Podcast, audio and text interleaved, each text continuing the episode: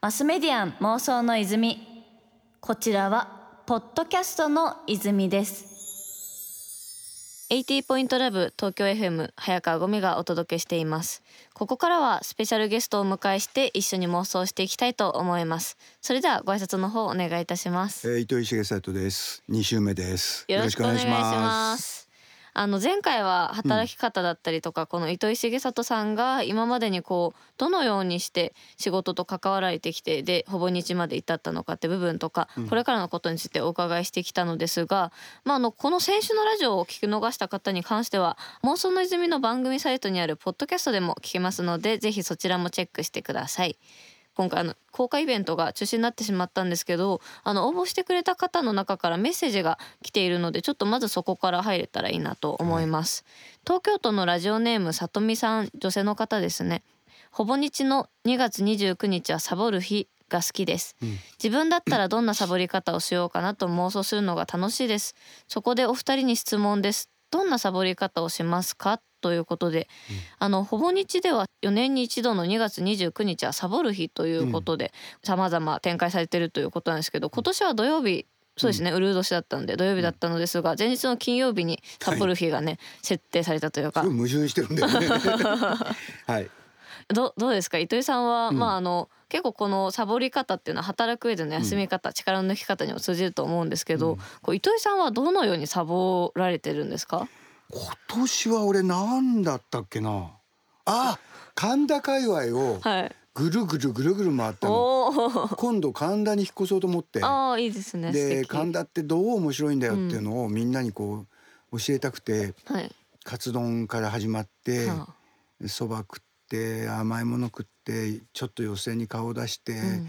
皇居に行ってみたいな、はい。その神田巡りをしました。あいいですね、うん。なんかなかなかその私とかこう結構もうずっと仕事で忙しくしちゃってこう休んでる時に正直どこかちょっと罪悪感感じちゃう部分もあるんですけど、うん。なんか糸井さんはこう休みに対してどういう気持ちでこう向かい合ってるというか、うん。どうやってその休みの日を迎えられますか、あのー僕はほぼ日始めてすぐの時からうん、ずーっと休みのクリエイティブが必要だって言ってたの。つまりどう休むかについてみんな結局誰か考えたものに乗せてもらうことしか考えてない、確かだからなんとかランドに行こうだとか、に、うん、分かりやすいものというか、うん。でそれはユーザーでしかないんですよ。うん。でも実はもっとクリエイティブなもので例えば釣りをしてる経験が僕あったんで、はい。釣りって結構クリエイティブなんですよね。あどういうところで？あれしてこれしはい。て、あれしてこれしてを全部自分で考えて。そうか順番とかあれはマーケティングなんですよ。マーケティングなんですね。うん。釣りっていうのはうん。基本的にマーケティングなんですよ。はい。でしかもそこの移動は自分の車で行ったりとか。確かに。材料は自分で買いに行ったりするし、であの時のクリエイティブぶりっていうのがみんなやっぱサボってるなって思って。だからどう休むかっていうのはどう働くかと同じくらい一生懸命考えないといけないことで、うん。そうじゃないとなかなかこうできるものじゃないのかもしれないですね。でなおかつちょっと罪悪感みたいなうん。もうそれこそプロテスタンティズムの倫理観があるから、はい。うん。だからそれが邪魔するんで休むことについて一生懸命考えてる人っていうのはなかなかいないんですよ。結構思考停止しちゃうイメージやっぱありますね。でそこをなんとか休めって言われてでもいいから、うん。自分を解放して休む側のことを一生懸命やるっていうのをうん。やってみたくて、ウルー年のことを始めたうんそれがきっかけでというか、うん。確かにその私も去年の前半くらいに結構疲れちゃったというわか。疲れが来ちゃって、うん。で2週間くらいかな休んでた時期があって、うん。でも2週間いざ休むってなると結構もう3日目くらいで意外に。なんだ意識しないとそうつまんないしやることなくなっちゃって、でもこうじゃあ何をしてみようとかこう考え始めると、うん。なんかそれはそれで一つやっぱクリエイティブだなと感じる部分とか、あとそれこそあの、私すごい料理が好きなんですけど、うんうん。料理とかもめちゃくちゃこううん。プロジェクトというか、うん。すごい考えること多いなと思ってて、うん。どういうじゃあ順番でやるか、どういう食材をこう使いますかとかなんかそれって休むと一言で言っても、いろいろ生きてくるところがあるのかなっていうのはすごい感じますね。うん。だから誰もその仕事をするために生きてるわけじゃないんで、うん。人が生まれて生きていくっていうことはいろんな面白いことがある。はい。でそれをやりたいようにやっていくっていうのが理想なんだから、仕事を休んでる罪悪感みたいなのをとにかくなくして、はい。そこも自分なんだっていうことを感じさせてあげるのには、結構年季がいるんだよああけ 経験というか。経験とか。で暇つぶしにしかなんないのみんな休むって。あそっか。普通にただやるとそれを潰すことになっちゃうというか休みを潰すみたいな。だから何時間寝られるかやってみようって言ったらそれは暇つぶしじゃないんだよ、うん。テレビ見るでも何でもいいんだけど、うん。どう見ようって思って面白い限りは面白いんだよ。確かに。その何をどうやってみようみたいなこうそ決めというか考えてみたいな、楽しくなくなったらそれは休みのクリエイティブとしてボツなのよ、おーなるほど。確かに、自分をね楽しうめん、さすことができてないです。休みをいい時間にするっていうのが、うん。いい人生にするあの大元ですよね。マスメディアン妄想の泉。80ポイントラブ東京 FM 早川ゴミがお届けしています今日は先週に引き続きスペシャルゲストに糸井重里さんをお迎えしております。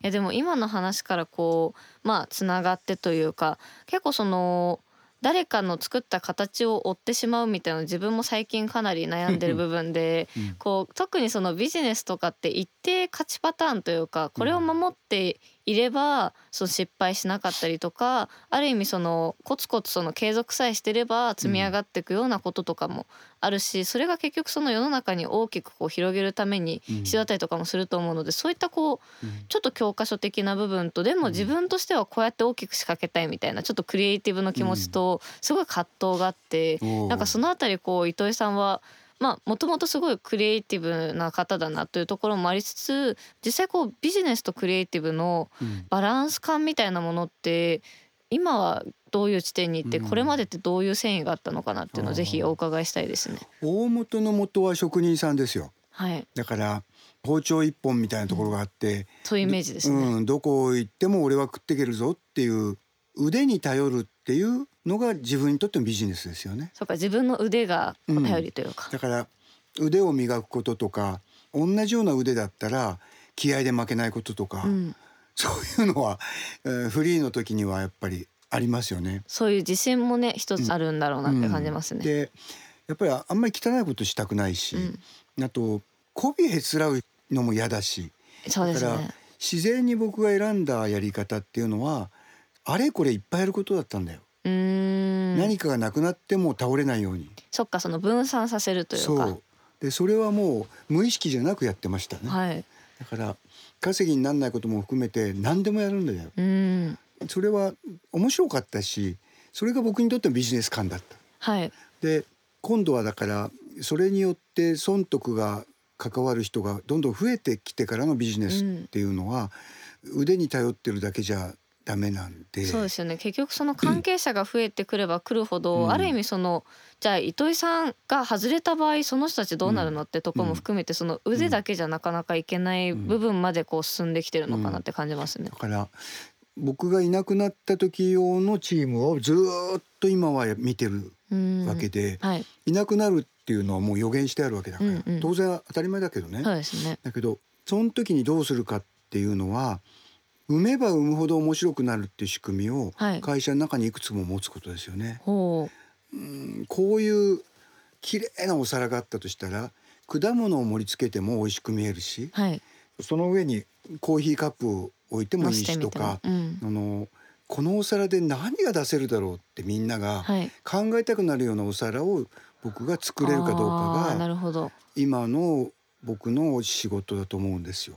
確かにそこを作ろうと今されてるってことなんですね。だから本当にいいお皿だけど自分が使いこなせないと思ったら、うん他の人にそのあげちゃってもいいわけよね。確かにそうですね。でそこから生まれるものがいっぱい増えるとしたらね、うん。だからそういうことも全部含めてやめちゃうっていうのもあるしはい。だけど総体として生む場所っていうのが作れたらなっていうのが、うん僕にとってのビジネス感なんですよね。はい。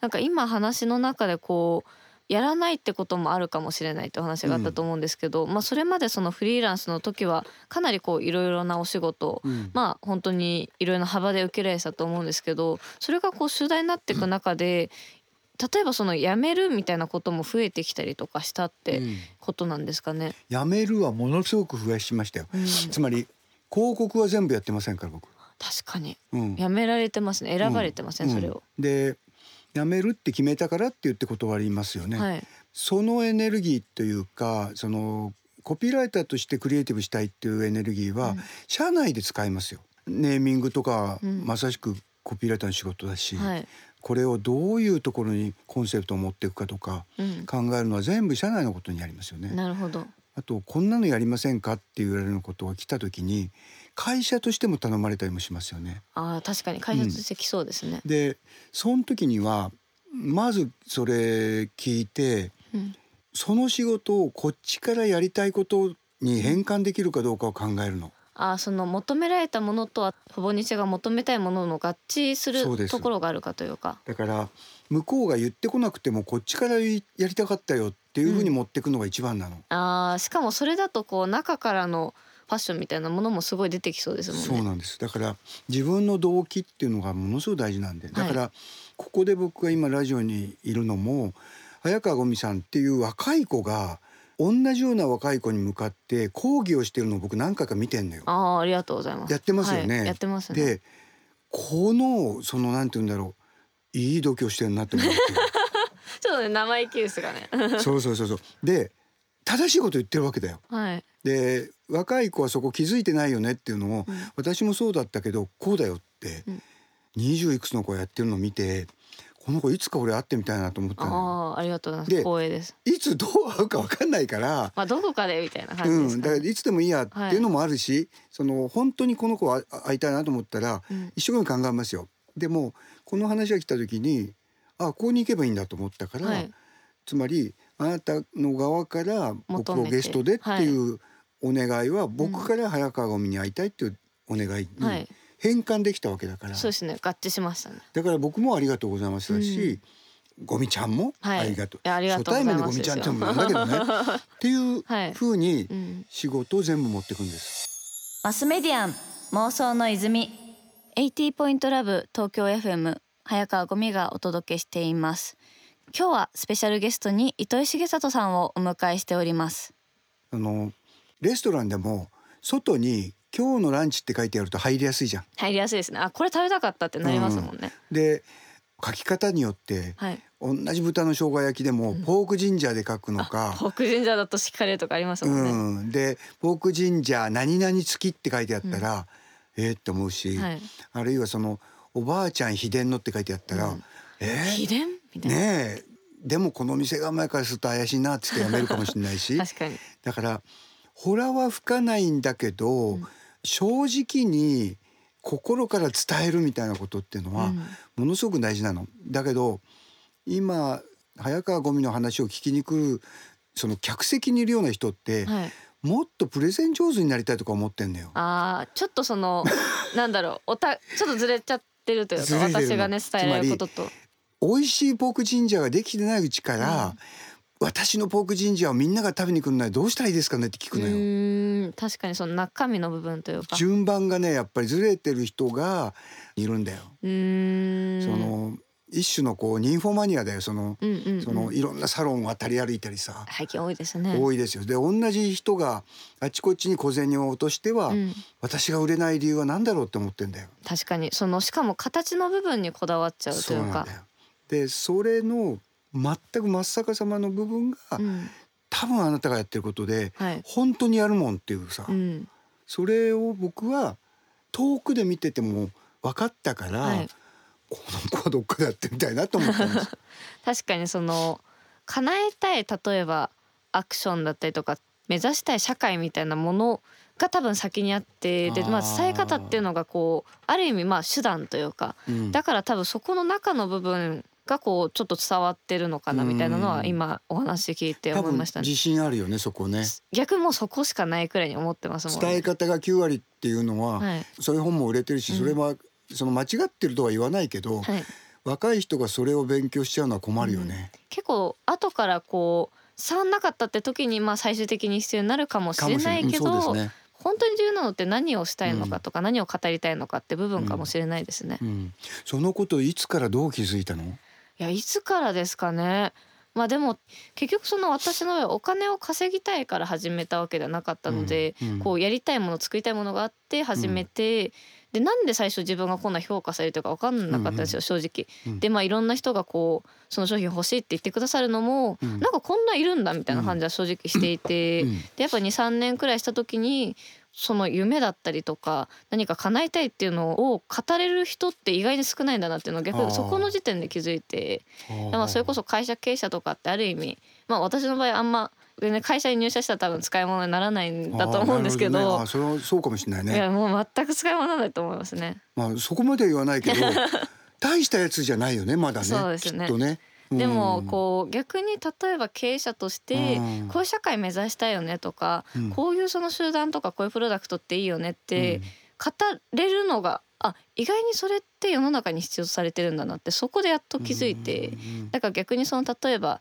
すごい経理が得意ですよとか何かその細かいもの忘れませんよとかなんかそれももしかしたら強みな気がしていてうん。いろんなうん。方多分自分で気づいてないかもしれないんですけどなんかそこはこうやっていくうちにあ自分のこれは特徴なんだなってやっといろんな人を見て掴んできたそれはまだ学生部分ですね。の時だ。学生の時ですね。ねだからそこを客観視できるんだね自分と自分の周りをね。ねうん。それは多分なんかなんか教育かもな。親、うん。親のおかげあるんじゃないかな。あー親と多分あとそのチームっていうのも大きいかなって思ってて、何をしてたの？もうゲ ゲームしかしてないんですけど。あそうかそうかそうか。多分それで結構私ゲームに戻ってくるかなって思ってその、まあ、それこそドラクエとかも好きなんですけど、うん。ドラクエの主人公って私割と役に立たない人が多いなと、ね。思っていてあのマルチに何でもできるけど、うん。これといってねそうですね、うん特徴がないというか、でも逆にそのめちゃくちゃ魔術できる人、うん。めちゃくちゃ防御力高い人とか何かその凸凹だけど最終的に集まるとみんな強いみたいな、うん。それが結局一番強いこう集団だなって感じがして、で私ももちろんできないことはいっぱいあるんで、うん。なんかそれをこうお互い補ってチームとして強くうん。なりたいって気持ちが湧いてきたのも多分その割り切れた理由かもしれないですね。ん。ああなたの秘密が分かったからちょっと面白かった。あ本当ですか、うん。秘密秘密だった秘な？密なのかつまり意識的にやってることじゃないだろうけどもどっかで自分を客観視してうん。伝えるっていう時に毅然として伝えてるから、はい、なんかあるんだろうなと思ってたんだよね。結構すごい俯瞰してこうプレイヤー視点で見てる気持ちは多分あると思いうます。ちで今その学校の仕事をもっと大きくしていこうと思ってるんだけど、はい。その時に今は古典だけでやってるんだけど、うん。古典以外の部分っていうのもいっぱい広げていきたいと思ってるんですよ。はい。うん、だから知の寄せみたいなものをやりたいんですよ。おー寄せ。うん、はい。だから手品があったり浪曲があったり漫才があったり落語があったりするのが寄せで、寄せみたいなことをやりたくてそれのこうイメージをいっぱい今作ってんだけど、うん。ビジネスも僕は出し物だと思うんだよね。うーんこうプレゼンテーションというか。そう。でこう面白いんですよとか、うん、今こうやって苦労したんですよとかっていうのを、あなたみたいな人が大人に対してはい。教えるっていうか伝えるとか、今度別の時にもっと子供に小学生に伝えるとかみたい、うん、そういうのを僕らがやる学校でそのやんない、あいややりたいですやりたいねです、はい。今口説いてるんだけど。あーいやもうぜひ。多分面白いと思うんで種類変えられたりするから。しかもこうまあお皿の話じゃないですけど、こう自分が伝えたことによってこうお皿を渡す感覚も結構ある気がしていてなんかそれによって何かじゃあ次そこから何が盛り付けられていくんだろうっていうのは結構見てみたい気持ちありますね。見てみたいよそれはもう損得じゃないよねい。やそうですねもううん楽しみというか、ね気持ちの部分ですね。そうやってるのに儲かったりしたら嬉しいよね。つ もうそれで儲かったらもう一番最高で。そんな嬉しいこと楽しいことばっかりで儲かったら、苦労はしねえよってみんな思って僕らは見られてるわけだから、はい。ちょっとこけたりしたら、んざまあみろって言われる場所にいるんだよ。いやでもそこでチャレンジされ続けてるのがねすごい勇気づけられますよ。なかなかね苦労絶えないけどね、頑張るよ。マスメディアン妄想の泉